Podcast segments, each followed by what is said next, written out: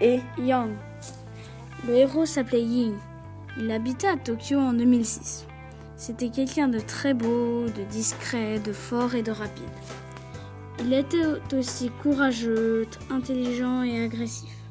Une nuit, Ying alla dans une chambre abandonnée. Il y trouva son frère Yang.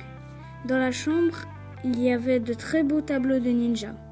Il y avait aussi des sabres brillants et des shurikens sales de sang qui trouvaient sur un présentoir. Brusquement, des robots ninja attaquèrent. Ying et Yang, les deux frères, combattirent ensemble.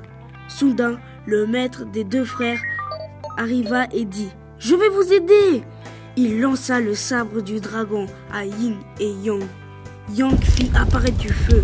Ying coupa la tête au robot ninja et Yang les brûla dans le feu.